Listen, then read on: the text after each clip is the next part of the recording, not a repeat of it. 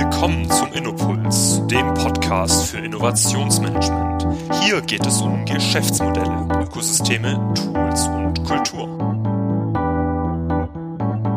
Hallo liebe Hörer, willkommen zum Innopuls Podcast. Mein Name ist Martin Almendinger von der OMM Solutions GmbH. Wir befähigen den Mittelstand für die digitale Automatisierung und Innovation. In der heutigen Folge wollen wir über das Thema Innovationsfähigkeiten in der Gesundheitsbranche sprechen. Dabei darf ich Katja Österreicher, Head of Innovation Management und Ottfried Jawenka, Leiter IT der Vinzenz Gruppe im Podcast begrüßen. Hallo Katja, hallo Ottfried. Hallo. Servus Martin, hallo an die Zuhörer, herzlich willkommen. Genau, Dankeschön.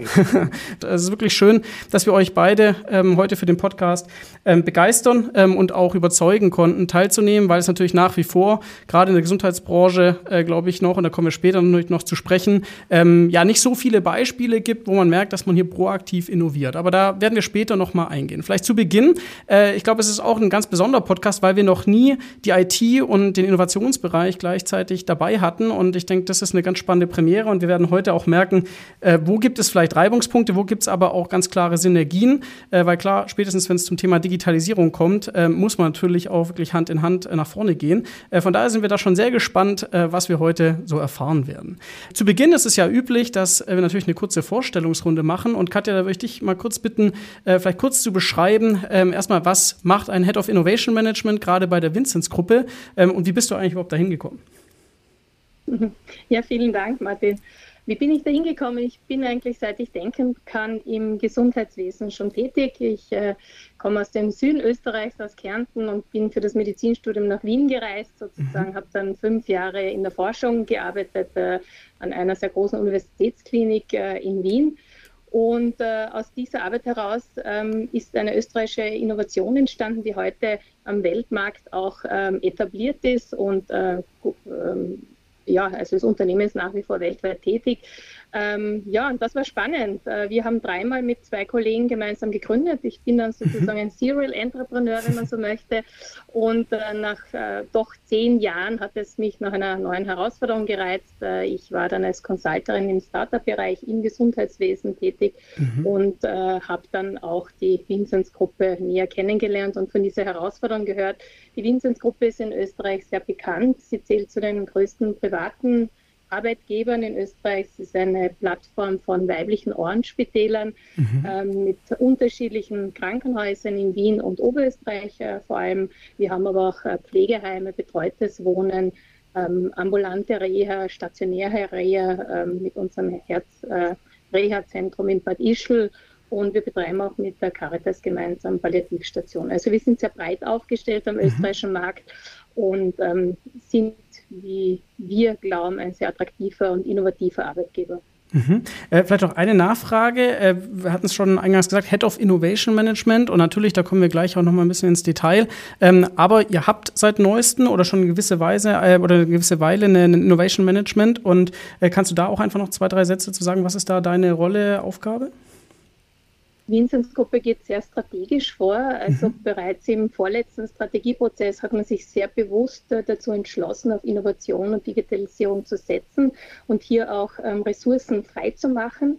Ähm, ein Innovationsmanagement ist gerade zu Beginn mit Sicherheit ähm, eine sehr große Herausforderung. Mhm. Auch ein Investment, äh, wo man sich als äh, Management ganz bewusst dazu entscheiden muss. Also die Entscheidung dazu ist pandemieunabhängig getroffen worden. Ich glaube, das ist auch wichtig. Äh, mhm. damit kann man auch sehen, wie es ähm, strategisch die Vinzenz-Gruppe hier auch denkt und arbeitet. Ähm, ja, seit drei Jahren darf ich diese äh, Funktion verantworten. Mhm. Ähm, ich äh, durfte die Organisationsstruktur und diese Abteilung aufbauen. Ähm, neu ist auch, ähm, wir haben eine Innovations- und Digitalisierungsstrategie im letzten Strategieprozess 2020 entwickelt, äh, die aber sehr gut abgestimmt ist mit der Unternehmensstrategie und mit unseren einzelnen äh, Strategien in den Gesundheitseinrichtungen. Mhm. Ähm, und wenn ich jetzt zum Otti schaue, natürlich auch ähm, Schnittstellen hat mit der Innovations-, äh, mit der IT-Strategie. Spannend. Also was ich auch raushöre, und das ist glaube ich nicht so häufig der Fall, äh, du hast quasi schon den Genuss äh, auch von Eigengründungen gehabt und äh, weißt es auch zu schätzen ähm, und äh, bist quasi jetzt mit diesen Erfahrungen wieder zurück in eine Corporate-Organisation gegangen, ähm, um eben diese ganzen Erfahrungen, die glaube ich wertvoll sind logischerweise und die ganz besonders sind, dann auch dort äh, einzubringen. Das hört man nicht immer, äh, hört man nicht häufig, weil es ja doch sehr oft Eigengewächse in Anführungszeichen sind. Ähm, von daher sehr spannend. Da werden wir sicher nachher auch noch mal an der einen oder anderen Stelle merken, was du über Startup-Unternehmen denkst, wie du den Markt da siehst, weil ähm, ich glaube, das sind Erfahrungen, die man natürlich nicht so einfach in einem Organisationsumfeld ähm, auch sammeln kann. Ja. Ähm, genau, wir hatten schon äh, Ottfried auch schon äh, am Rande vorgestellt. Äh, Ottfried, du auch natürlich. Du ähm, äh, ja, bist verantwortlich für die äh, IT ähm, und damit, äh, glaube ich, eine ganz wichtige Rolle natürlich für Organisationen generell. Kannst du auch einfach mal was ähm, zu deiner Rolle einfach mal schildern und sagen, wie ist da das Selbstverständnis, sage ich mal, von, von einem Leiter IT und wie bist du da hingekommen? Ja, gerne. Auch ein herzliches Grüß Gott von meiner Seite. Mein Name ist Otto Tscherenka, wie gesagt. bin IT-Leiter der Vinzenz-Gruppe Gesamt, CRO, wie man so in neusprachlich mhm. sagt, Chief Information Officer. Ich habe Sozialwirtschaft, Wirtschaftsinformatik und Rechtswissenschaften studiert, also bin eigentlich eher ein Generalist von meiner Ausbildung. Mhm. Bin mittlerweile seit 27 Jahren im Gesundheitswesen tätig. Also ich habe eigentlich nach dem Studium begonnen. Es war im Zuge des Zivildienstes, wo ich diesen Weg eingeschlagen habe und dann eigentlich die Faszination in diesem interdisziplinären Umfeld mit den Prozessen eigentlich dann mich nicht mehr loslassen mhm. hat. Ich habe verschiedene Aufgaben schon gehabt, vom Controllingleiter bis Qualitätsmanagementleitung, Verwaltungsdirektion. Und seit 20 Jahren bin ich bei der Vinzenz-Gruppe im Bereich der IT tätig, in verschiedensten Funktionen Lange Jahre war ich Stellvertreter vom CIO und bin seit drei Jahren äh, in dieser äh, Funktion nunmehr tätig, was mich sehr freut. Hm. Was treibt mich an? Äh, also in erster Linie treibt mich natürlich die Freude an der Arbeit, am Inhalt an und an den Menschen, muss man klar sagen. Das heißt, ich habe äh, sehr, sehr viele gute Mitarbeiter und Kollegen, die unglaublich äh, tolle Arbeit erbringen und sich total gut einbringen. Wir haben einen spannende äh, Inhalt, insofern, weil ich seit, eigentlich seit diesen 27 Jahren, es bleibt es hat sich immer was verändert. Also mhm. mich treibt die abwechselnde Disruption, das Neue an. Äh, es gibt immer wieder Herausforderungen. Also es ist äh, enorm, äh, was sich jetzt in den letzten 27 Jahren da getan, getan hat. Nichtsdestotrotz gibt es jetzt momentan wirklich einen Paradigmenwechsel eben. Mhm. Deswegen sitzen wir auch hier, sage ich mal, in, dem, mhm. in diesem Kontext, der jetzt eigentlich so alles nochmal über den Haufen dreht. Das heißt, ich werde wahrscheinlich bis zu meiner Rente, wie es so schön heißt, wirklich äh, wieder alles nochmal neu machen, was mich wirklich sehr freut. Mhm. Und äh, vielleicht von, dem, vom, von der Art und Weise zu ITler nehmen. Wir sind, ITler sind immer so das äh, die Klischee, wir sind die Nerds und so weiter, das stimmt ja nicht. Das heißt, wir haben natürlich auch Nerds, habe ich in meiner Mannschaft und die brauchen wir ein bisschen Brot, aber in der Regel sind ITler sehr kommunikative Leute. Und das heißt, wir mit unserem Team haben nicht nur das äh, Thema, dass wir den IT-Betrieb äh, sicherstellen, mhm. wir betreuen auch jede Menge Projekte und gestalten auch die Prozesse. Ich habe auch Prozessmanager bei mir in den Reihen, ich habe Projektmanager bei mir in den Reihen. Das heißt, wir äh, sind auch da sozusagen insgesamt, um hier Veränderungen gemeinsam durchzuführen. Also Projekte, die überwiegend oder sehr großen IT-Anteil haben, werden von uns gesteuert. Äh, und äh, hier haben wir entsprechend dann natürlich ein Standing hier im Unternehmen, das, das, das ich gut sehr gut finde. Mhm. Die Zusammenarbeit mit den Fachabteilungen ist äh, sehr, sehr gut, finde ich. Innovationsmanagement ist für mich sehr, sehr wichtig jetzt. Ich glaube, dass dieser ein wesentlicher Teil ist, dass die, unsere Organisation das eingeführt hat, um diesem neuen, äh, diesem Paradigmenwechsel und dem Trend, den wir jetzt, äh, auf dem wir sind, hier auch entsprechend Rechnung zu tragen wir haben ja doch äh, sehr viel operatives Geschehen, das uns beschäftigt und wo ich sage, ich muss auch manchmal hier sozusagen ein bisschen in die, in die Höhe, in die Flughöhe mhm. äh, wechseln und hier eine Helikopterperspektive einnehmen und dafür ist das, glaube ich, sehr gut. Wo man sagt, okay, man, man nimmt eine Außenperspektive ein, man nimmt die Perspektive der Nutzerinnen ein, der Anwenderinnen ein und das ist äh, für uns auch sehr hilfreich. Ist auch mhm. für uns natürlich das Thema der Stunde. Und in dem Zusammenhang, glaube ich, ist das eine sehr gute Geschichte. Mhm. Das ist ein letztes Beispiel, äh, dass ich eigentlich, ich habe das der Katja in der Vorbereitung ganz kurz am Montag in unserem Show fix gesagt, warum ich glaube, dass das gut funktioniert. Wir sind letztens im Herbst gewesen beim, bei der obersten Chief Medical Officer von Österreich, wir beide, Officerin in dem Fall. Mhm. Und wir waren zu dritt dort, mein E-Health-Beauftragter, mein e die Katja und ich. Und wir haben genau punktuell, ist richtig, äh, unseren Part geliefert. Karte hat die Visionen geliefert, ich habe im Prinzip den, den, Link zwischen Visionen und IT geliefert und äh, mein Kollege hat die technische Basis, die Architektur geliefert. Mhm. Und glaube, in dem Zusammenspiel, glaube ich, ist das sehr wichtig. Du kannst das eine nicht mit dem anderen, von dem anderen trennen. Das ja. ist, wird äh, ein Wettbewerbsfaktor sein, also das hat unsere Gruppe erkannt. Und in dem Kontext bewegen wir uns jetzt und äh, machen gemeinsam Projekte. Spannend, da höre ich schon ganz klar raus. Du hast den Begriff Gestalten verwendet. Das hört man ja auch tatsächlich nicht so häufig äh, aus der IT tatsächlich von anderen Unternehmen. Also deswegen ist da ja schon ein, ein sehr proaktiver Anspruch auch äh, der, der IT-Abteilung. Und deswegen gibt es natürlich dann sicher auch sehr viele äh, äh, ja, Synergien und natürlich auch Möglichkeiten im Innovationsbereich. Ähm, und da würde ich gerne mal direkt äh, einhaken. Äh, Katja hat schon so ein bisschen eingeordnet, die Vinzenz-Gruppe, welchen Stellenwert die auch in Österreich hat. Ähm, und ähm, bevor wir dann auch, sag ich mal, in das Zusammenarbeiten ähm, und den Besonderheiten vielleicht auch zwischen den Bereichen gehen, gehen. Vielleicht fangen wir auch noch mal bei der Strategie an. Und Katja hat ja schon gesagt, es ist ja auch nicht normal immer in jeder Organisation, dass es durchstrukturierte Strategien gibt für jeden einzelnen Part. Ähm, und es gibt ja eine Unternehmensstrategie, aber es gibt ja eben auch eine eigene IT-Strategie und es gibt eine Digitalisierungs- und Innovationsstrategie.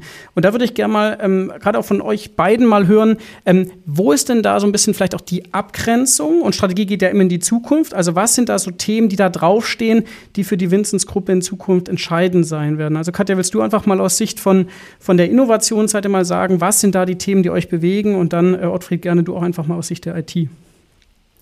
Mhm. Also wir können dir und den Zuhörern natürlich jetzt nicht die Strategie am Teller präsentieren. Das äh, ist nicht so ganz einfach, aber äh, es gibt natürlich dazu eine Antwort. Ja, das Gesundheitswesen befindet sich in einer enormen Umbruchssituation seit mhm. Jahren. Und das hat die Vinzenz-Gruppe, das Management der Vinzenz-Gruppe hier auch erkannt, dass wir etwas tun müssen. Derzeit äh, ist das Gesundheitssystem äh, definitiv nicht nur in Österreich, sondern europaweit in Wirklichkeit ein Werkstattbetrieb. Ja. Die mhm. Menschen gehen in ins Krankenhaus, wenn sie akute Probleme haben, werden repariert, werden gut versorgt und verlassen dann das Krankenhaus wieder.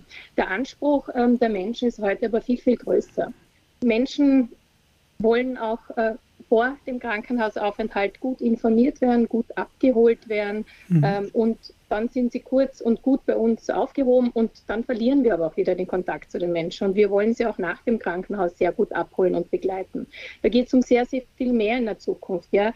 Ähm, es geht um eine integrierte, vernetzte Gesundheitsversorgung. Ja? Es geht um eine permanente Begleitung der Menschen, nicht eine episodische Begleitung. Ähm, das Thema Daten, künstliche Intelligenz, Technologien. Es tut sich da sehr, sehr viel im äh, medizinischen äh, Bereich auch. Ja. Wir sprechen heute sehr viel von präzisions-, individualisierter Medizin. Mhm. Also hier ist äh, vor allem auch in der integrierten Versorgung sehr, sehr viel zu tun. Ähm, die Menschen kennen aber auch inzwischen, und zwar mir ist das wichtig zu betonen, Pandemie unabhängig ein digitales Leben. Ja. Sie sind schon sehr digital. Ja. Man bestellt digital Essen, man geht digital shoppen, man äh, bucht sich seinen Urlaub digital, man mhm. checkt äh, im Wohnzimmer sitzend digital ein und äh, geht dann nur mehr mit seinem Gepäck, äh, steigt in den Flieger ein. Und sie haben den Anspruch, ähm, das auch im Gesundheitswesen zu bekommen. Das heißt, ähm, wir haben uns gedacht, wir könnten äh, Leistungen, Teile unserer Leistungen, die wir im Krankenhaus anbieten, hybridisieren und auch digital äh, anbieten. Und also das heißt, wir arbeiten sehr stark an intrinsischen Innovationen oder, oder äh, inkrementellen Innovationen, mhm. Entschuldigung, und auch ähm, der nächste Schritt, äh, da, da, arbeiten wir noch dran, vielleicht auch an, an disruptiven Innovationen. Vielleicht kurz für die Hörer, was ist hier der Unterschied? Mhm. Und hier war, das möchte ich jetzt betonen, wenn ich den Otti hinschaue, ähm, bei inkrementellen Innovationen ist die IT ähm, per se immer sehr aktiv gewesen. Ja. Ähm, was sich vielleicht unterscheidet, ähm, ist, dass wir heute mehr noch den Menschen in den Fokus nehmen. Ja. Wir mhm. sprechen hier von Human Centricity, also wirklich den Patienten, aber nicht nur, sondern auch die pflegenden Angehörigen, werdende Eltern, hier wirklich ins Zentrum zu nehmen, zu schauen, mit ihnen gemeinsam zu arbeiten, ihnen zuzuhören, was brauchen sie denn wirklich, was sind mhm. die Bedürfnisse, ja, wo können wir hier auch unterstützen als Gesundheitsträger und Anbieter und ähm, aus dieser engen Zusammenarbeit entstehen ganz neue Ideen, neue Lösungen, neue Geschäftsmodellinnovationen vielleicht auch. Also da kann man ganz, ganz groß denken. Mhm, mhm. Alfred, wie würdest du das sehen? Also gerade aus eurer Perspektive, der IT-Perspektive, klar, das wird sich jetzt nicht äh, rein von den Zukunftsthemen groß unterscheiden, aber was sind da so auch strategische Themen, die euch auch vielleicht nochmal ganz bewusst in Abgrenzung zum Thema Innovation auch äh, beschäftigen und die auch für die Vinzens-Gruppe insgesamt natürlich auch für die Zukunft relevant sein wird? Naja, es ist immer im, im Bereich der IT-Strategie, wir haben bis 2025 einmal im Prinzip das mal anberaumt äh, und äh, überprüfen die jährlich. Das ist ja, ja unanständig. Nicht? Zum Teil auch unterjährig äh, mhm. und, und, passen diese an. Aber man hat im Wesentlichen so drei äh, Eckpfeiler, die in IT-Strategie wichtig sind, ganz grob. Das eine ist im Prinzip der IT-Betrieb, das ist, mhm. unterscheidet natürlich von der Karte im Innovationsmanagement. Das ist natürlich sehr wichtig. Wir betreiben in Summe, äh, um ein bisschen Einordnung zu haben, wie groß das ist, was der IT-Betrieb anbelangt. Wir haben über 11.000 Anwender, die wir betreuen. Wir haben 1.700 Server, 7.700 äh, Clients und 300 Applikationen, die wir betreuen. Und muss natürlich irgendwo in einer sicheren, äh, stabilen und verfügbaren Art und Weise tun. Speziell die mhm. IT-Sicherheit ist ein großer Schwerpunkt in dem Zusammenhang. Also beschäftigen uns viel jetzt natürlich mit dem Thema Security. Wie kann man Systeme absichern? Wie kann man hier äh, Zugang schaffen? Wie kann man sich trotzdem sozusagen nach außen öffnen? Weil diese Öffnung, wie Katja gesagt hat, die muss sozusagen auch so passieren, dass ich kann das interne System entsprechend absichern kann, aber die äh, eben diese zukünftigen, diese Applikationen zum Kunden auch sozusagen mit den internen Applikationen vernetzen. Das ist eine Herausforderung. Das ist das eine. Das zweite ist sozusagen, dass wir, das zweite Standbein ist so, dass wir, was ich zuerst gesagt habe, gemeinsam mit den Fachexpertinnen sozusagen die Prozesse gestalten, hier unterstützen, nicht nur, dass wir sozusagen IT-Prozesskomponenten bereithalten, sondern auch sozusagen gesamt gesehen den Prozess uns anschauen und hier quasi hier unterstützend tätig sind, Projektmanagement und Prozessmanagement, das ist der mhm. zweite Teil.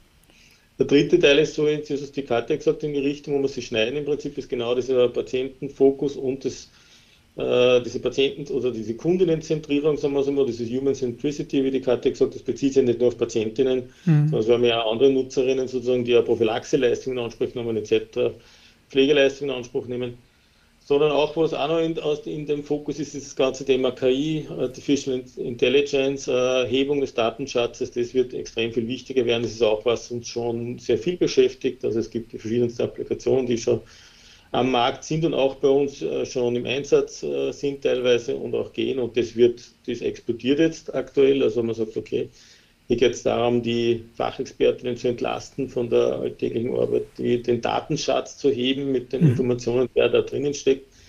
Wir haben ja seit, äh, du musst dir vorstellen, wir haben seit, ähm, kannst sagen, klinisches System seit äh, 2000. Mhm äh, konstant und die Daten, die wir da rein, das ist schon einigermaßen ein betriebswirtschaftliches System seit 96. Mhm. Das heißt, wir haben äh, hier eine Fülle von Daten, die mal kombiniert und wo die Ergebnisse geschöpft werden ja. können. Und ja, das ist in dem äh, Kontext bewegen wir uns. Wir haben natürlich auch immer wieder Kooperationen. Das heißt, Kooperationen bewegen sich natürlich einerseits mit äh, anderen Trägern in unserer Branche, es bewegen sich mit anderen Lieferanten. Wir schauen, mhm. dass wir strategische Kooperationen mit Lieferanten eingehen mit großen Lieferanten, mit äh, entsprechend. Und äh, was auch ein Standbein ist natürlich, dass wir in diesem Networking-Thema, das wirklich wichtig ist, das Networking-Thema, bei uns sind zwar Social Networking in dem Sinne, also IT-Networking ist auch wichtig, aber mhm. äh, ist ja, dass wir mit den anderen Trägern entsprechend gemeinsam Projekte aufsetzen, hier über trägerübergreifend hier äh, Know-how und, und, und, und, uh, und Human Resources teilen und scheren, weil uh, auch der Arbeitsmarkt hier uns das, diesbezügliche Limitierungen vorgibt und wir noch viel mehr in Zukunft zusammenarbeiten müssen. Mhm. Also diese Herausforderung haben wir uh, und in dem Kontext sozusagen bewegen wir uns und da gibt es klare eben Positionen. Eine Position ist auch in diesem, in diesem Produktmanagement, das ist eine Produktstrategie, die natürlich ein Teil ist von der IT-Strategie, ja. dass wir einerseits bei den Standardapplikationen viel mehr noch auf äh, im, im, ERP und Klinischen viel mehr noch auf Standards gehen, mhm. äh, auch viel weniger parametrierbar sein wird in Zukunft, mehr mhm. aus der Cloud. Ja.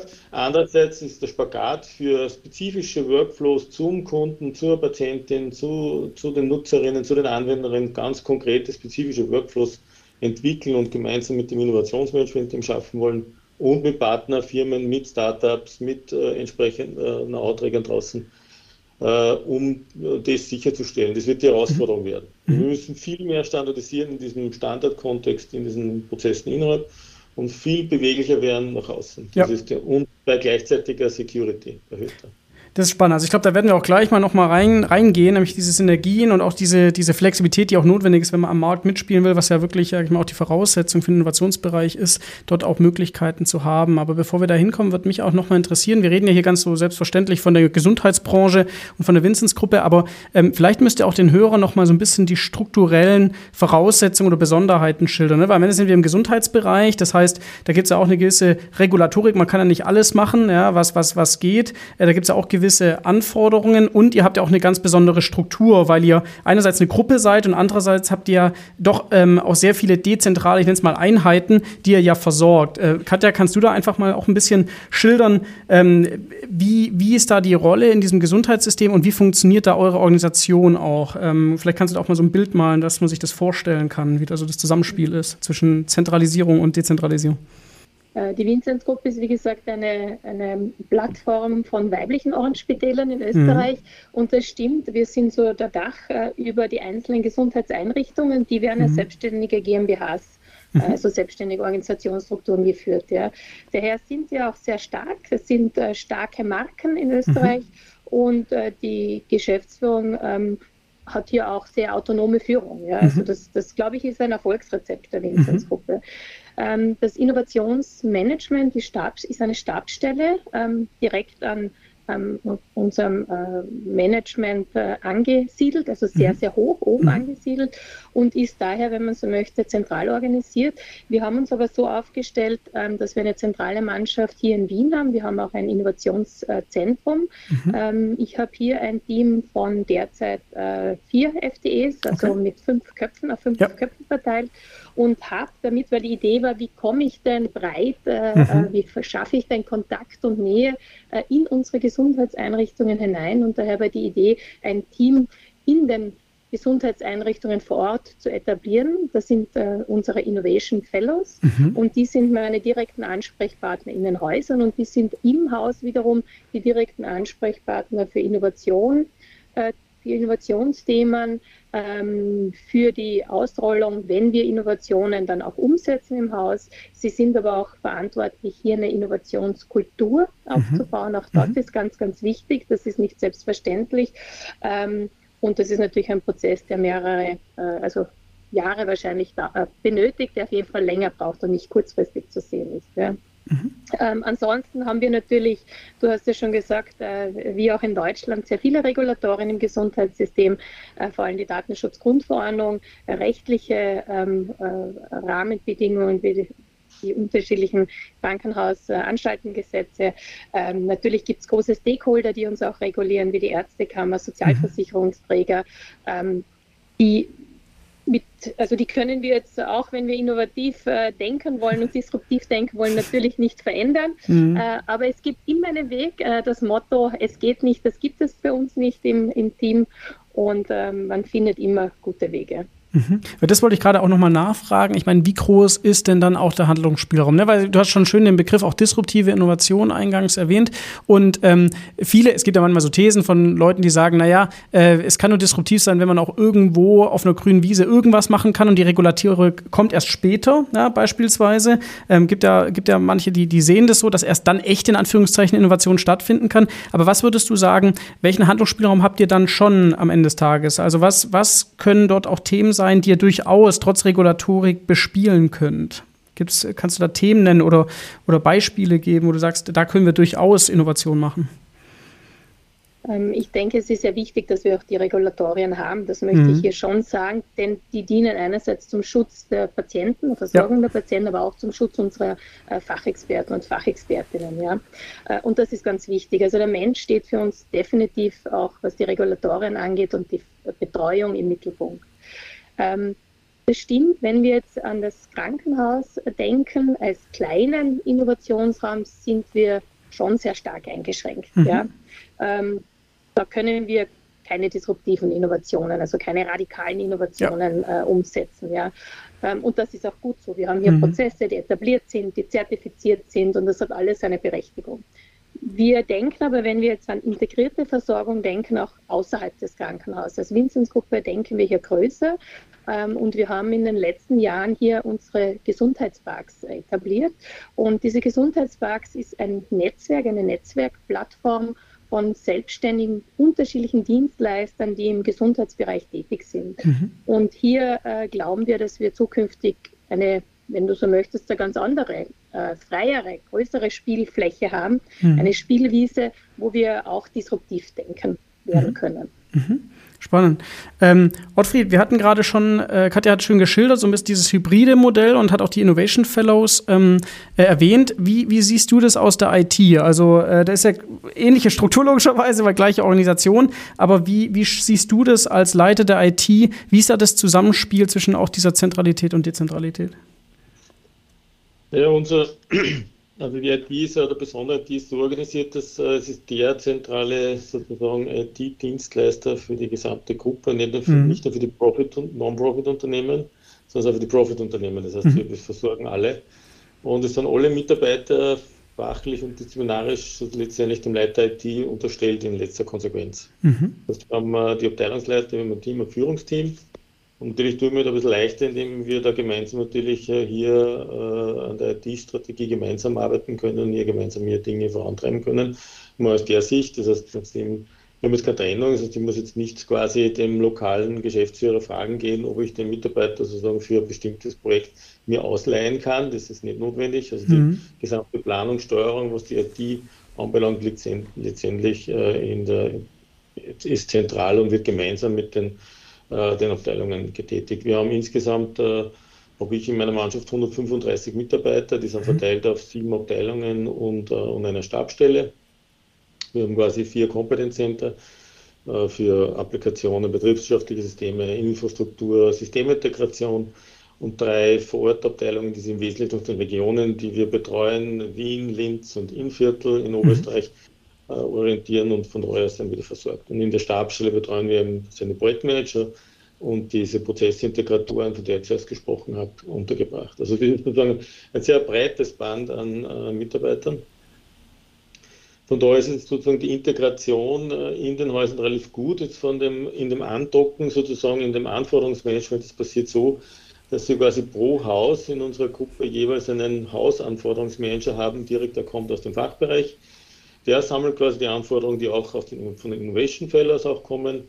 Und letztendlich spricht es dann mit dem IT-Anforderungsmanager, das ist der Gegenpart auf okay. unserer Seite durch. Ja. Und damit haben wir ein Gesamtbild äh, auf dem Haus. Und dann gibt es noch sozusagen, äh, haben wir äh, eigenes Instrumentarium, sozusagen eine eigene, ja, wie, äh, kann man so sagen, eine, eine, eine, ein Tool oder ein Werkzeug werden, wo wir, wo wir Entscheidungsgremien, so würde ich sagen, Entscheidungsgremien, wo letztendlich strategische Entscheidungen getroffen werden. Das heißt, bei uns IT-Steuerungskreis mhm. sitzen alle Geschäftsführer, IT-zuständigen Geschäftsführer und auch der Geschäftsführer der Gruppe drinnen.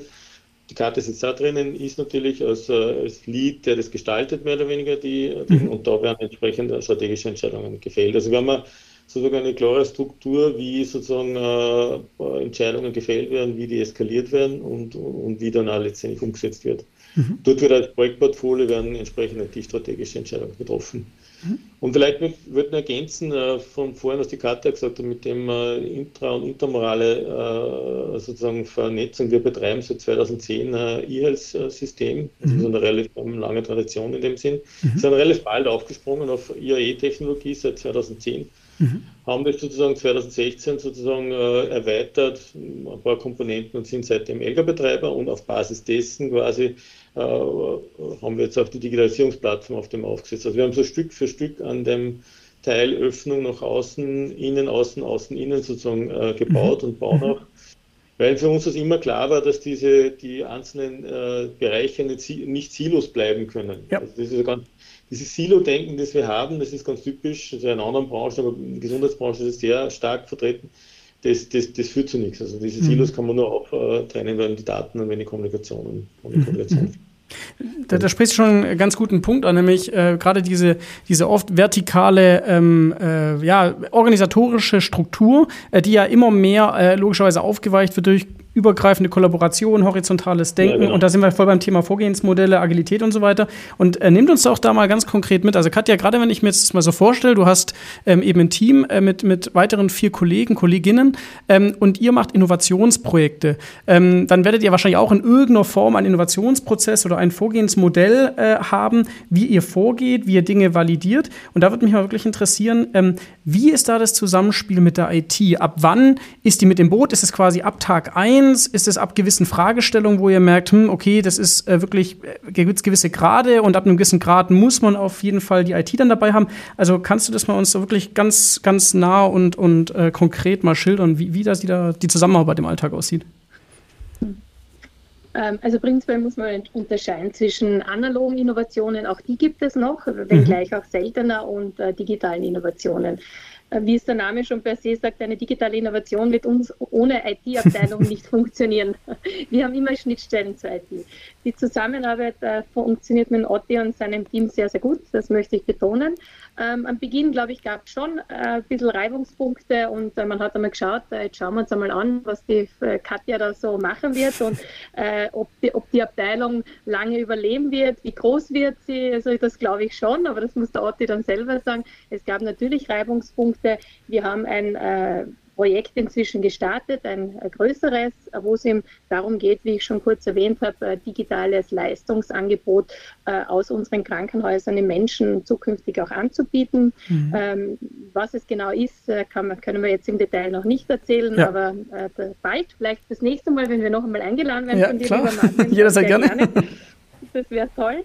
Ähm, und da gab es am Beginn ähm, schon ein bisschen Reibungspunkte oder man hat einmal geschaut, wie wird das? Denn mhm. ich kam dann und habe dann geredet von blauen Welten und roten Welten, von agilen Arbeiten, von Scrum, von Sprints. Ähm, äh, schauen wir mal, ähm, was das ist. Und das heißt, wir haben einmal ganz wirklich basic gestartet und ähm, wir haben einmal Fachexperten eingeladen das Kernteam konstituiert und haben gesagt, was heißt das überhaupt? Und wir haben einmal Begrifflichkeiten auch ähm, mhm ähm, gemeinsam definiert, darüber diskutiert, äh, was heißt das?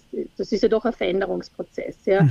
Und was mir ganz wichtig ist, jetzt vielleicht, wenn man von Brau äh, blauen und roten Welten spricht, die eine Welt äh, und wie man da in diesem Weltenprojektmanagement ähm, betreibt, ist nicht besser und nicht schlechter als die andere. Ja, ja? ja. Und ich glaube, das, was uns gemeinsam den also wirklich dem Innovationsmanagement der IT in diesem Projekt, das wir gerade laufen haben, gut gelungen ist, diese beiden Welten gut miteinander zu verbinden und das mhm. Beste aus beiden Welten herauszuholen.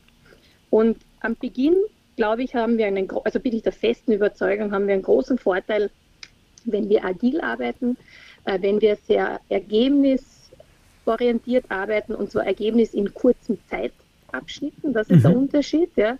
Wenn wir die Kundennähe in den Fokus nehmen, ja, ähm, dieses iterative Vorgehen, mhm. dass wir ganz rasch mit Fachexperten und Patienten zusammenarbeiten, testen, äh, die Testergebnisse, das Feedback wieder zurück ins Projekt nehmen, äh, wieder nachjustieren, äh, wieder daran arbeiten und sofort das Produkt, das wir entwickeln, wieder verändern. Und ich glaube, da sind wir schneller und kommen zu einem besseren Produktergebnis als mit der klassischen in der klassischen blauen Welt, wo wir im Wasserfallprinzip äh, arbeiten, wo man sehr, sehr lange Projekte vorbereitet, ja, ähm, ganz genau bis ins letzte Detail.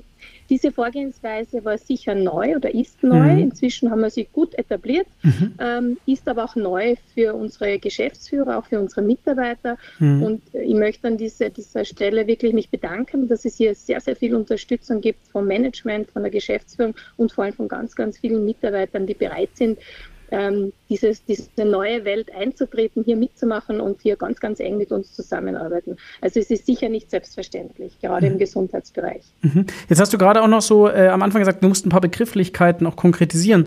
Ka kannst du mal ein paar Beispiele nennen oder auch gern, äh, Ottfried, an die ihr euch erinnert, wo ihr gemerkt habt, entweder das waren wirklich Begriffe, die man noch nie gehört hat, Anführungszeichen, oder ähm, es sind unterschiedliche Begriffe, aber meint eigentlich das Gleiche, weil das ist ja oft ja. auch manchmal so das Interessante, man kommt einfach aus unterschiedlichen Domänen und manchmal meint man das Gleiche, aber es gibt einfach andere Fachbegriffe dafür. Äh, Gab es da so ein, zwei Begriffe, wo ihr beispielhaft mal erklären könnt, wo unterschiedliche Sichtweisen gewisserweise erstmal vielleicht existieren und wo man eigentlich das Gleiche vielleicht auch meint? Oder vielleicht auch ganz bewusst gar nicht das Gleiche meint?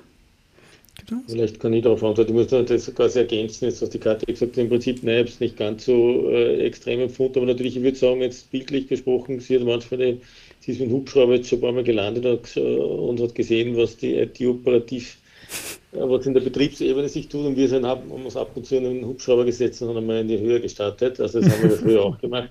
Und glaube, wo die, wo die Dinge, die, äh, die Themen sind, wo wir uns jetzt sozusagen, äh, wo immer wieder Überschneidungen sind in dem Begriff, äh, wir haben Innovationen basieren jetzt nicht ausschließlich im Innovationsmanagement. Ja, die mhm. jetzt, jetzt angesprochen. Wir haben natürlich einerseits Technologieinnovationen, die sowieso kommen, die, ja.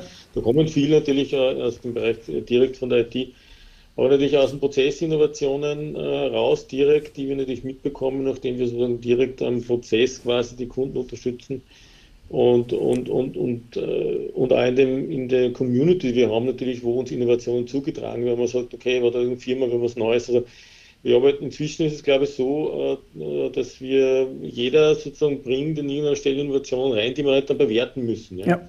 Wo man sagt, okay, ist das jetzt eine Innovation, die jetzt primär sozusagen in dem, in dem Reifegrad, wo er ist, mehr oder weniger noch von einem Innovationsmanagement quasi äh, strategisch beurteilt werden muss? Ja, dann ist es eher bei der Karte, würde ich mal sagen. Okay. Oder mhm. ist es eine technologische Innovation oder geht es da darum, Themen wie KI-Themen, wo es darum den Datenschatz zum Heben, mhm. das sind Themen, wo, wo man im einen oder anderen Fall sagen kann, das liegt jetzt bei der Karte, liegt jetzt bei uns, das ist jetzt nicht so ganz trennscharf, ist ganz klar weil natürlich dort auch viel Know-how ist, was die Informatik anbelangt, um diese Themen jetzt entsprechend zu heben.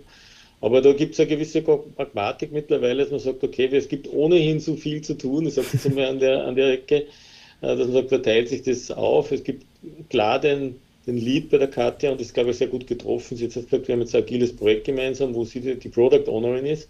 Und das ist sehr schön. Und das, ich glaube, das trifft es ganz gut. Im mhm. Englischen ist das gut, glaube ich, Product Owner ist, glaube ich, gut äh, definiert. Und wir im Prinzip, wir haben den quasi, ich bin der Head of uh, IT, der Technical Lead quasi in dem Sinn drinnen und habe quasi einen Architekten hier, den ich stelle. Mhm. Und diese im, im, im, im, im, Englischen ist das viel besser, glaube ich, differenziert, wie es im Deutschen das schon, schon geht. Ja. ja. Und, äh, und das trifft ganz gut. Aber wenngleich wir auch natürlich auch ab und zu den Product Owner uns aufsetzen, mhm. äh, aber die, für die Karte ist im Speziellen was auf die Innovation, die eben diese Human Centricity anbelangt. Ja. ja. wir haben viele an Innovationen, die sich aus dem Digitalisierungsprozess in unseren Einrichtungen sich begeben, haben wir oft den Product Owner auf. Mhm. Mhm. Darum ist das, das gibt es ja wenig äh, ineinander die Hand. Also ich glaube, dass wir mittlerweile we wechselseitig äh, gesehen haben, was im einen oder anderen Feld an Herausforderungen mhm. äh, sind und hier auch einen entsprechenden Respekt und mhm. Wertschätzung da ist. Mhm. Katja, willst du da auch direkt, äh, ja, was du noch? Und, und ja. was es braucht, ich hatte jetzt in einem Zwischensatz äh, angesprochen, es braucht von oben, vom Management das klare Commitment, und das Mindset, äh, dass das äh, und, und, die, und die Möglichkeiten und, und den Spielraum, das zu tun. Also ich erlebe das bei wir haben eine sehr starke Community, in der IT haben wir eine sehr starke Community äh, in, zwischen den Krankenanstaltenträgern, zwischen den CEOs. Und da sehe ich schon, dass hier in unserem, äh, unserem Unternehmen die, der Spielraum für Entscheidung, der Entscheidungsspielraum viel, zum Teil viel größer ist wie bei den anderen. Also das, ist, das okay. hilft natürlich. Das ist ganz klar. Du musst den Entscheidungsspielraum möglichst nach unten geben, also du musst möglichst weit Entscheidungen nach unten in der Ebene geben. Aber bei uns, in unserem Team auch, wenn, die, wenn, wenn alles von mir entschieden wird, wäre das komplett kontraproduktiv. Du musst möglichst viel Vertrauen, Zauberwort das Vertrauen, man sagt, okay, möglichst viel sozusagen von konkreten, äh, vom Fachpersonal, von konkreten Leuten entscheiden lassen, umsetzen lassen. Und da sind wir, glaube ich, das ist wirklich eine Stärke von uns, das Vertrauen. Mhm. Äh, Katja, kannst du da auch einfach, wenn du, ich hätte so nach Begrifflichkeiten gefragt oder auch, äh, Ottfried hat es ja gerade schön geschildert, wie das dann vielleicht auch mit den Rollen ist, mal Product Owner und dann äh, tauscht man eben auch auf der Kompetenzebene mal äh, gezielt aus und läuft vielleicht auch beim anderen mit. Gibt es da sonst noch irgendwas spez spez spezifisch? Also du hast gerade das Thema Human Centricity äh, angesprochen auch. Ähm, äh, könnte ich mir vorstellen, dass das im Innovationsbereich essentiell ist und der IT, klar, das läuft dann vielleicht unter Anwender äh, in irgendeiner Form, könnte ich mir aber vorstellen, dass es vielleicht in der Vergangenheit noch nicht so radikal an manchen Stellen vielleicht gedacht wurde. Äh, würdest du das teilen oder, oder was würdest du sagen, ist dann vor allem auch so der Innovationsstack oder, oder vielleicht die Methodik oder die, die Dimension, die ihr reinbringt, stark und die ihr habt? Natürlich stark den, den Blick auf den Markt, aber vielleicht gibt es da, gibt's noch spezifisch, spezifischere Dinge? Ja, ähm, also ich denke, die größte Herausforderung ähm, für uns beide ist sicherlich dieser Versuchung zu widerstehen, einfach gewohnte, bestehende Prozesse digital abzubilden. Ja. Also da differenziere ich ganz stark. Das ist für mich kein Innovationsprozess. Mhm. Wenn wir in die Abteilungen hineingehen und mit unseren Fachexperten zusammenarbeiten, dann passiert da etwas. Dann ja. werden bestehende Prozesse weiterentwickelt. Mhm. Ja? Das heißt, die bleiben nicht eins zu eins. Das wäre reine Digitalisierung. Wenn wir innovieren, mhm. wollen wir etwas verändern und zwar zum Guten. Ja. Es soll besser für unsere Fachexperten werden, das soll vor allem auch einen Mehrwert stiften äh, für unsere Patienten. Es ist ganz, ganz wichtig und darum geht es, dass Innovation äh, kein Selbstzweck ist. Ja? Mhm. So eine Innovation muss immer auf die Menschen die mit diesen digitalen Lösungen auch zukünftig arbeiten werden, äh, ausgerichtet sein. Und das ist uns ganz, ganz wichtig. Also wir machen nichts, weil ich etwas cool finde ähm, oder der Otte etwas cool findet oder mein Team, weil coole Sachen, ich, ich sage so wie es ist, gibt es sehr, sehr viele und da darf man sich auch nicht blenden lassen. Ja. Mhm. Also die Ergebnisse, die wir gemeinsam entwickeln, die müssen wirklich Patienten und den Mitarbeiterbedürfnissen entsprechen. Mhm. Ähm, und was neu ist, ähm, wir liefern, also wir suchen am Markt nicht ein Produkt aus und äh, präsentieren das dann in Abteilungen und sagen, ähm, wenn ihr das wollt, rollen wir das jetzt aus. Mhm. Und das ist, glaube ich, ein wesentlichen, wesentlicher Unterschied und jetzt auch neu in der Gruppe, sondern wir entwickeln wirklich ein Produkt erstmalig gemeinsam ja. mit unseren Mitarbeitern. Auch das ist neu, dass sie einen Prototypen bekommen, der noch nicht alles kann, mhm. der noch Fehler hat, ähm, der noch nicht schön ausschaut, weil er noch kein Corporate Identity und kein Logo und kein Design hat. Also ähm, sie wissen, es gibt Fehler und ähm, Normalerweise würden Sie so eine Fehlermeldung äh, beim Team vom OTI einmelden und dann kommt die Mannschaft und repariert und alles ist wieder gut. Das machen wir hier nicht so, sondern wir entwickeln gemeinsam weiter, schauen, was mhm. ist gut, was ist schlecht, wo haben wir Entwicklungsbedarf, was sind die Bedürfnisse, ja, wo müssen wir uns weiterentwickeln und das machen wir gemeinsam mit unseren sogenannten First Mover Teams in ganz ausgewählten Abteilungen äh, in vier Häusern unserer Gruppe und mit unseren Patienten und Patientinnen. Und ähm, das hat im Mindset ganz, ganz viel verändert. Mhm. Und da sind wir schon auch bei einem sehr wichtigen Thema, der Mindset. Der muss natürlich da sein. Ja. Der ist einerseits bei uns im Management vorhanden und der ist bei ganz, ganz vielen äh, Kollegen und Kolleginnen in unseren Häusern auch vorhanden. Sonst würde es gar nicht möglich sein, dass man so ein Pro Projekt macht. Denn ich muss schon betonen, das machen unsere Mitarbeiter und Mitarbeiterinnen während ihrer Arbeitszeit und haben ja die tägliche Routine und die ist eine große Herausforderung zurzeit ja auch noch zu absolvieren. Ja. Mhm. Also das ist wirklich großartig. Mhm. Jetzt ist es ja so, ähm, wenn man aus der Innovationsdenke kommt, gibt es ja da auch die spannende Entwicklung. Du hast gerade gesagt, ja, wir verstehen es ganz stark eben auch im Entwickeln und sukzessive Entwickeln von Produkten oder, oder äh, Lösungen, Leistungen, Angeboten, die auch äh, neu sind, ähm, die eben dann meistens im Digital natürlich auch digital abgebildet werden, zum Teil auch nicht. Aber es gibt ja noch eine zweite Entwicklung. Das ist die Öffnung der Organisation auch für andere Partner am Markt. Ähm, Stichwort Startup-Kooperation und ähnliches. Und das ist ja auch nochmal eine ganz besondere Herausforderung, denke ich, für beide Seiten. Ne? Also für den Innovationsbereich in der Organisation und auch der IT-Bereich in der Organisation, weil es nicht nur darum geht, dass man natürlich miteinander gut kooperiert, sondern natürlich auch nach außen. Ähm, könnt ihr da auch einfach mal schildern, habt ihr da schon Erfahrungen gesammelt? Was ist da so die Position? Weil äh, ich könnte mir vorstellen, der Innovationsbereich findet es natürlich erstmal super, wenn man innovative Firmen am, am Markt findet und der IT-Bereich sagt erstmal, Moment mal, wo sie, liegen die Daten, was machen die da genau, äh, was haben die für Standards? Da könnte ich mir schon auch vorstellen, dass da einiges aufeinander klafft. Äh, Katja, kannst du da einfach mal, mal schildern, wo ihr da heute steht? Ja, so hat tatsächlich mein Start in der Vinzenzgruppe begonnen. ich muss ein bisschen schmunzeln, Otis schmunzelt auch noch. Da war er noch nicht der Leiter äh, der IT-Abteilung, also hat sich gerade überschnitten. Ähm, und dann kam ja sehr rasch zu Beginn, nach ein paar Monaten, der erste Lockdown in Österreich. Ja, Covid-Pandemie, erster Lockdown und die ganze Welt war mit anderen Dingen beschäftigt. Da gab es sehr viel äh, organisatorische Strukturen umzu also zu regeln und, und, und die Krankenhäuser, wie man hineinkommt, äh, die Zutritte etc. Sehr viel äh, Arbeit stand hier. Also große Herausforderungen, mit denen wir uns da konfrontiert sind. Und ähm, dann kam aber sehr rasch äh, der Wunsch, wir müssen unsere Ambulanzen digitalisieren. Und wir haben hier dann wirklich rasch in quick and dirty, wie man in meiner Welt so schön sagt, in acht Wochen mit einem Startup aus Israel eine digitale Ambulanz ähm, entwickelt, einen Prototypen mhm. und sind mit einem Prototypen, wie es der Name schon sagt, oder vielleicht für die, die es nicht wissen, es ist kein perfektes, fertiges ja. Produkt, aber ein ja. Produkt, das den das war rechtskonform und äh, DSGVO-konform und damit haben wir gesagt, gut, gehen wir hinaus ja, und probieren das. Und ähm, ja, es hat wunderbar funktioniert. Es wurde mhm. sehr, sehr gut angenommen ähm, und aus dem Ganzen ist heute inzwischen ein richtiges Produkt entstanden. Also wir haben jetzt, äh, wir skalieren heuer äh, weitere Ambulanzen in unseren Häusern mhm. ähm, äh, bringen wir auf den Markt. Also wir haben hier verschiedene digitale Ambulanzen, die wir inzwischen anbieten. Und das ist, glaube ich, ein sehr, sehr schönes Projekt. Ja.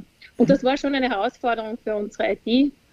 Ähm, ja, aber das möchte ich schon sagen. Und dann muss der Orti bitte dazu auch noch einen Satz sagen ähm, man hat das von Beginn an ähm, trotz der Herausforderung unterstützt und ähm, also da, da, ist sehr viel möglich bei uns, das mhm. möchte ich schon mhm. sagen, ja. Genau, weil das wäre auch noch eine Frage an, an Ottfried von, von meiner Seite, weil es gibt ja im Engineering-Bereich dieses Not Invented Here, ne? Äh, das ist natürlich jetzt vielleicht im IT-Bereich vielleicht ähnlich, vielleicht auch gar nicht so, ähm, aber natürlich gibt es ja gewisse Standards oder Anforderungen, wo ihr sagt, ne, Moment mal, also wir müssen ja am Ende auch etwas sicherstellen und vielleicht schilderst mhm. du das mal aus deiner Perspektive, was, was geht also, da und was geht nicht, ja. Also kann ich ganz kurz also wieder eine Referenz auf unsere IT-Strategie. In der IT-Strategie bei uns steht jetzt Buy or Make, nicht mhm. Make or Buy. Ja. Okay? Ja. Das heißt, das, das, das sagt das schon ganz gut aus. Schön, ja.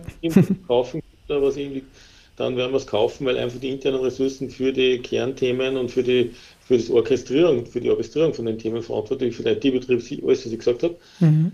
Äh, das ist das, das ist das eine. Das zweite ist, glaube ich, wenn man eine Digitalisierungsplattform baut, wir haben uns dazu mal immer das, äh, das war noch, da ist die Karte noch nicht da gewesen an Bord, aber da habe ich mich schon beschäftigt mit der Digitalisierungsplattform und mhm. haben gesagt, wir setzen uns mit, mit einer universitären Einrichtung zusammen und bauen so eine, eine Referenzarchitektur, um das, dass das funktioniert. Und der mhm. Anspruch an dem war immer, äh, nicht nur sozusagen eine Vernetzung zwischen den Trägern, sondern auch als Hub zu spielen, auch gegenüber mhm. Anbietern, Lösungsanbietern, die solche innovativen äh, Apps, Programme bieten und hier einen Standard, also einen Andockpunkt zu schaffen, zu bieten, um dass das möglich ist. Mhm. Und ich glaube, das ist unser Job jetzt in der IT auch äh, hier Architektur, eine offene Architektur zu bieten, die sich mhm. auf äh, IAE, äh, HL7 Fire Standards hier äh, fußt, um hier das auch zu ermöglichen. Das, das ja. haben wir, schauen wir sehr bewusst drauf. Wir gestalten auch die Standards äh, offensiv mit. Das heißt, wir sitzen auch in diesen äh, teilweise Nominierungsgremien drinnen und, äh, und, und, und, reden hier direkt mit, wenn es um die Definition der Standards geht. Das ist uns wichtig, äh, um sicherzustellen, dass diese, diese, diese, diese Agilität, was die mhm. Anbindung von diesen Tools anbelangt, auch entsprechend sicherzustellen. Und das dritte ist ganz konkret, dass das für uns bei uns geht. Also wir haben letztes Jahr implementiert mit einem Startup, das zwar so ein Spin-off ist von einer mhm. universitären Einrichtung, ein System zur Delirprognose das ist Real-Time Prospective, das ist, was ein ITler Freude macht. Das heißt, Real-Time äh, zur, Echt, zur Echtzeit quasi Prospect, Pros, Real-Time Prospectus auf den Echtdatenbestand. Mhm. Das macht ein ITler Freude, nicht irgendwo redundant irgendwo hingespielt und so auf das rauf dann äh, Algorithmen. Und da haben wir quasi Algorithmen von dem Startup quasi, die wir sozusagen, die bei uns ablaufen, auf diesen Echtdatenbestand, auf Befunde, alles, was wir haben mhm. in dem klinischen System. Und der äh, bringt dann zur Laufzeit bei der Aufnahme, welche Wahrscheinlichkeit äh, der Patient oder die Patientin, dass er ein Delir erleiden wird. Und sowas ist, glaube ich, sehr schön. Wir haben es einen anderen Weg, das hat die Kata gemacht, ein anderes Projekt zum Beispiel, das äh, im Bereich der, von nosokomialen Infekten für die Mikrobiologie, welche Wahrscheinlichkeit besteht bei der Patientin hier, dass der einen äh, nosokomialen Infekt erleiden wird. Und das mhm. was natürlich Freude macht. Da muss ich mich verstärken, das heißt, ich kann solche Algorithmen, jetzt habe ich nicht die die Ressourcen, äh, dass ich das selber entwickle. Aber was ich machen muss, ist, dass ich Know-how entwickle, hier, zu, äh, hier anzudocken. Mhm. Fachlich auch hier und auch äh, technisch hier anzudocken. Jetzt ist das für die Karte das Stichwort. Und da ist natürlich dort, wo wir uns natürlich auch ein bisschen überschneiden, in dem, wo wir Innovationen bearbeiten. Aber ich glaube, dass das dass das das Spannungsfeld ist, was okay ist in dem Fall. Mhm. Ja, Katja, du hast gerade, man sieht es natürlich nicht, äh, aber du hast gerade den Finger gehoben. Willst du da direkt noch mal, genau, noch drauf reagieren? Ja, sehr gerne das war nämlich das Stichwort auch, ähm, äh, die, wofür ist das Innovationsmanagement noch äh, verantwortlich? Also mhm. wir haben auch die Verantwortung, den Markt zu kennen, Trend Scouting ja, zu machen. Ja, ja. Äh, was gibt es Neues? Wo gibt es überhaupt etwas, was auch für uns, nämlich als Vinzenz-Gruppe, mhm. ähm, interessant ist? Und, und äh, der Otti hat es jetzt ja schon schön eingeleitet. Also wir sind hier auch sehr offen. Die Vinzenz-Gruppe betreibt hier wirklich Open Innovation. Ich mhm. glaube, auch das ist nicht selbstverständlich. Nee. Wir arbeiten ja. wirklich mit Startups zusammen. Ähm, wir öffnen uns, unsere Abteilungen äh, sind hier bereit, auch einmal ein Risiko einzugehen, etwas äh, auszuprobieren und wenn wir aber dann auch erkennen, es äh, wird nicht auch äh, damit umgehen zu können, dass man auch scheitern darf. Innovieren heißt auch, man darf hinfallen und man darf scheitern. Und diese, das gehört eben auch zur Innovationskultur. Ähm, hier ist sicherlich noch äh, viel äh, zu tun, aber das ist gut, dass es diese Innovationskultur in der Vinzenz-Gruppe gibt. Und wir haben mit mehreren Startups schon zusammengearbeitet ähm, und eines hat der Otto jetzt schon erwähnt, ähm, das läuft sehr, sehr gut. Und äh, wir sind aber auch schon hingefallen, ja, und das macht gar nichts, ja. Das ist, glaube ich, das muss man auch einmal hier offen sagen, dass man das auch hört, ja. Mhm. Und, und, und, die Regulatoren, vielleicht darf ich das ergänzen, man muss die, glaube ich, mitnehmen. Also das ist für uns kein Heimschau, wenn man, wenn man Datenschutzbeauftragten natürlich für uns in der gesamten Gruppe äh, der hat aber keine so eine Problemsicht, also der funktioniert auch sehr gut, sage ich mal, da muss man im Zuge der Lösungsfindung sozusagen den schon mitnehmen und nicht mhm. in der mhm. Problemsuche. Ja. Das ist, glaube ich, so die, der Unterschied zu anderen Trägern, das ist ganz wichtig. Wir haben zum Beispiel als Beispiel äh, mit einem sehr namhaften Spracherkennungshersteller, wir haben äh, sämtliche, wir haben Online-Spracherkennung aus der Cloud. Das ist mhm. durchaus im Gesundheitswesen jetzt nicht ganz unproblematisch vom Datenschutz her und das haben wir trotzdem sozusagen hinbekommen. Da sind wir mit unserem Datenschutzbeauftragten und dem Chief Legal Officer aus Irland in dem Fall von der Firma zusammengesessen und so lange gedreht an den mhm. Modalitäten, dass das geht. Ja. Weil es einfach zu, weil es nicht anders Sinn macht. Mhm. Weil, weil, du, weil du nur aus der Cloud-Version, die dann auch den Fortschritt herausziehst und natürlich hier die, du die letzte Version kriegst, die letzten Updates, was die funktionalen Möglichkeiten anbelangt du voll profitierst von dem Wortschatz, der natürlich auch wo alle einzahlen, in Anführungszeichen. Ja. Und hier muss man aber gemeinsam äh, sozusagen äh, das äh, gemeinsam gehen, das heißt hier den, äh, den Rechtsanwalt, den Datenschutzbeauftragten mhm. Entsprechend mitnehmen. Das ist sicher Herausforderung, aber das ist bei uns, glaube ich, auch äh, ein Pluspunkt. Ich muss ja auch schon sagen, warum manche Themen hier vielleicht äh, dann auch gelingen, in Anführungszeichen. Mhm, mhm. Und das wird ein zukünftiger Thema sein, dass man sich dem wirklich gut widmen mu muss äh, zu sehen, um diesen Herausforderungen, wie man die, wie man hier gut durch äh, das, das Schiff durchmanövriert, sage ich mal, durch diese mhm. Untiefen der, der normativen, diese normativen Untiefen, sage ich mal so. Ja. äh, um, um gegen Ende zu kommen, und wir würden auch gerne noch mal ein bisschen natürlich in die Zukunft gucken. Es ist ja schon, es sind ja Begriffe wie KI gefallen, datengetriebene Geschäftsmodelle, Startup-Kooperation, offene Plattformen, ähm, APIs und so weiter. Ähm, was würde denn jeder von euch sagen? Äh, wo werdet ihr in Zukunft ähm, noch mehr zusammenarbeiten als vielleicht heute schon? Also auf welchen Feldern wird es sein? Wird es technologisch sein? Wird es organisatorisch sein? Wird es themenbezogen sein? Also gibt es da irgendwelche Dinge, wo ihr sagt, das wird noch viel, viel mehr ähm, äh, auf euch zukommen, auf, auf eure Bereiche? Was, was würdet ihr sagen? Katja, willst du als erstes einmal? Hm. Ich denke, ähm, wann immer es digitale Schnittstellen gibt zu unserer Krankenhaus-IT, ja, dann werden wir sehr, sehr eng zusammenarbeiten, wie bisher auch schon. Mhm. Äh, ich denke, das wird wachsen in Zukunft, äh, denn wir haben viele Themen, äh, wo auch wir noch in den Kinderschuhen stecken. Äh, wir sammeln seit vielen, vielen Jahren, so wie andere Gesundheitsträger auch, enorm viel Daten. Ja? Mhm. Und äh, es passiert noch sehr wenig mit diesen Daten, bis mhm. gar nichts, das muss man schon offen sagen.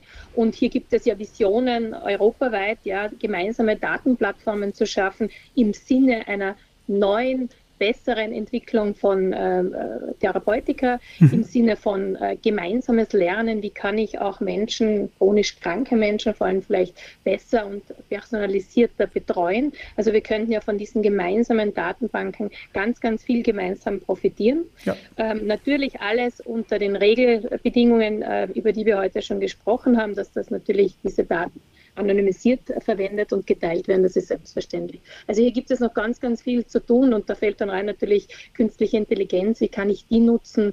Auch natürlich wieder ähm, so, dass die Daten ähm, nicht missbraucht werden. Das ist uns ganz, ganz wichtig. Also äh, die persönlichen Patientendaten bleiben auch immer bei uns im Raum der Vinzenz-Gruppe und die verlassen auch die Vinzenz-Gruppe nicht. Mhm. Wir genießen ein sehr hohes Vertrauen am österreichischen Markt und das ist uns auch wichtig, wenn wir jetzt digitale Lösungen anbieten, dass das auch für, die digitalen, für den digitalen Raum gilt. Also mhm. das mhm. Ist, der Patient ist uns wirklich wichtig und steht hier immer im Vordergrund. Mhm. Ottfried, wie würdest du es sehen? Also wo siehst du auch die Synergien, speziell zwischen euren Bereichen der Zukunft? Also zum einen ist so gerade Karte recht immer das Thema ist ein Datenschatzsystem. Also wir haben aus dem Betriebs es ist betriebswirtschaftlichen System haben wir quasi High-End-Steuerung der mhm. Daten, was wir da rausholen, aber im klinischen System ist da viel mehr möglich, sage ich mal, was die Entscheidungsunterstützung anbelangt. Das ist richtig, also das, das zu heben und auch dann KI-Unterstützung entsprechend anzubieten, kontextspezifisch. Und das Zweite, was sehr für Ausbau ist, ist das ganze Thema Telemonitoring, Telemedizin, äh, sozusagen das virtuelle Krankenhaus in mhm. Anführungszeichen. Mhm das ist, glaube ich, dort, wo wir wirklich am meisten wahrscheinlich gemeinsam zusammenarbeiten werden. Wie bringe ich sozusagen die Leistung, die Karte hat ja angesprochen, das virtuelle Krankenhaus sozusagen zum Endkunden, zur Endkundin. Äh, wie kann ich Leistungen direkt zu Hause konsumieren? Wie kann ich mich dort äh, einbringen als Patient? Äh, Stichwort BOMS. Patient Reported Outcome Measurement. Das heißt, das wird zukünftig, das werden Themen sein, die uns beschäftigen beiderseits. Also wie können sozusagen auch die Patientinnen direkt sozusagen ihre äh, das steuern, wie es mit meiner, wie sie mit ihrer Behandlung, wie es mit ihrem äh, Prozess weitergeht. Das zieht sich dann hinein in die, in die Unternehmung rein. Also dort muss man entsprechend die Schnittstellen natürlich auch liefern auf der IT-Seite und auch prozessmäßig vor allem. Das wird die Herausforderung schlechthin sein, weil, weil die Technik ist ja da. Sagen wir, ja. wir haben die Standardtechnik. Die Herausforderung wird eher sein, dass man das, die, die Prozesse entsprechend äh, die, hier umdreht und hier diesen neuen Ansprüchen dann hier entsprechend äh, nachjustiert.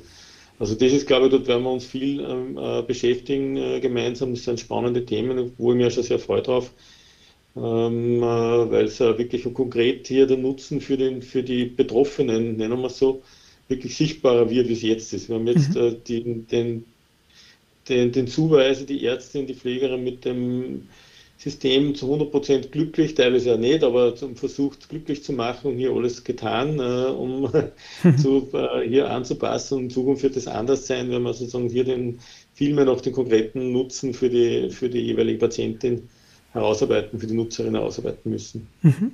Ich, ich würde gerne auch noch, noch zum Schluss eine persönliche Frage an euch beide stellen. Es ist so, ihr habt ja äh, jetzt äh, gut ein paar Jahre zusammen ähm, Erfahrung gesammelt und an jeden von euch äh, mal ganz kurz überlegen, ähm, was war vielleicht so das größte Vorurteil, was ihr innerlich hattet gegenüber, sag ich mal, Innovation oder IT und wo habt ihr selber dann noch mal viel dazugelernt einfach? Gibt es da irgendwas, wo ihr sagt, ähm, ich bin davon ausgegangen und am Ende lag ich vielleicht falsch, beziehungsweise habe ich ganz viel darüber gelernt, wo ich jetzt weiß, da muss ich vielleicht auch ein bisschen anders drauf schauen?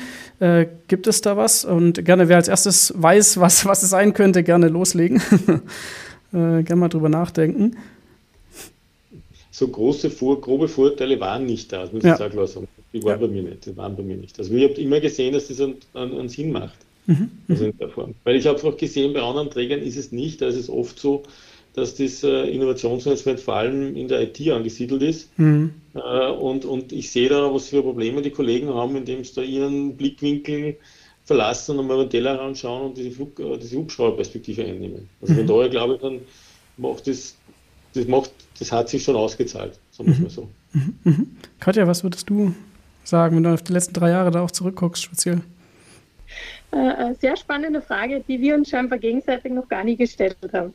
Ähm, ja, ähm, also ich muss ja sagen, nachdem ich äh, dreimal gegründet habe und das waren Softwarefirmen, mhm. kannte ich äh, Software-Developer, wie ja. Programmierer und die IT ja. Ich kannte schon die Sprache. Es gibt ja auch eine eigene Sprache in IT und ich glaube, das ist auch äh, der Mehrwert, äh, den ich in die Gruppe mitbringe. Ja, wie, mhm. sp wie sprechen Software-Developer, wie sprechen äh, wie spricht das Innovationsmanagement ja. und verstehen die sich miteinander. Ja. Ja. Ähm, wie ich als Consulterin gearbeitet habe, habe ich immer ein bisschen gesagt, ich bin eigentlich, wenn man mich gefragt hat, was machst du, ich bin Dolmetscherin. Mhm. ich habe so zwischen den Investmentpartnern und äh, wie es der Otti heute schon gesagt hat, den Nerds ähm, mhm. quasi kommuniziert und übersetzt. Ja. Mhm. Und dann kommt noch dazu mein naturwissenschaftlicher äh, Hintergrund und daher mhm. kenne ich äh, Kliniken, ich kenne die Prozesse. Natürlich kennt man nie alle Prozesse, man Klar. kann nie alles kennen und wissen, äh, aber ich bin in den Krankenhausstrukturen, in den Abteilungen auch zu Hause ein bisschen. Mhm. Ja. Mhm. Mein, äh, mein Vorteil hatte ich, glaube ich, keinen. Ähm, ich habe aber die Herausforderung, mit einer so großen und sehr starken IT-Abteilung zusammenarbeiten zu dürfen, sehr ernst genommen. Mhm. Äh, denn Nauti hat schon gesagt, ich glaube 135 Köpfe groß. Ja, ähm, und dann kommt die Katja, ein, ein Frau große. Also äh, das ist dann schon so ein bisschen Goliath und die Katja und dann, dann schauen wir mal, wie das wird. Ja, das mhm. wird sicher eine spannende Herausforderung und ähm, ich glaube, es ist eine sehr schöne Reise und wir ergänzen uns äh, inzwischen sehr, sehr gut. Wir haben nach wie vor ähm, Diskussionspunkte und ich glaube, das ist auch gut. Das ist eine Kultur, die in der Vinzenz-Gruppe möglich ist. Ja. Äh, man kann bei uns immer sehr offen diskutieren, man kann andere Standpunkte haben und diese auch äh, vertreten. Äh, aber am Ende des Tages finden wir immer gemeinsam eine sehr schöne Lösung. Schön. Ich glaube, das ist doch ein super auch Schlusswort und ich meine, du hast es auch gerade schön nochmal noch mal gesagt. Am Ende, wie gesagt, kommt es daran, dass man eben auch verschiedene Perspektiven ganz bewusst auch hat und nicht immer alles gleich malt und sagt, es ist ja das absolute Ziel, dass alle genau das gleiche denken und handeln. Ich glaube, da kommt man nicht weiter, sondern eben ganz wichtig, die verschiedenen Perspektiven zu haben und auch den Willen zu haben, mal die andere Perspektive einzunehmen und dann eben das bestmögliche Ergebnis aus diesen Perspektiven auch rauszuziehen. Äh, ich danke euch ganz herzlich, äh, dass ihr äh, so offen auch berichtet habt, auf welche Reise ihr euch befindet. Super spannend, auch diese zwei Perspektiven auch, auch nochmal zu hören, auch einfach die Sichtweisen zu hören. Ähm, und von daher äh, sehr gerne, du hast es vorher schon angesprochen, schauen wir gerne in einem Jahr mal wieder drauf und gucken, wo steht ihr jetzt. Ähm, versteht man sich immer noch in Anführungszeichen? ich gehe fest davon aus, oder versteht man sich noch besser? Äh, von daher, genau, herzlichen Dank nochmal an eure Zeit und auch für die ganzen Insights, die ihr gegeben habt. Vielen Dank für die Einladung, Martin. Dankeschön. Dankeschön. Tschüss. Das war Innopuls, der Podcast für Innovationsmanagement. Hier geht es um Geschäftsmodelle, Ökosysteme, Tools und Kultur.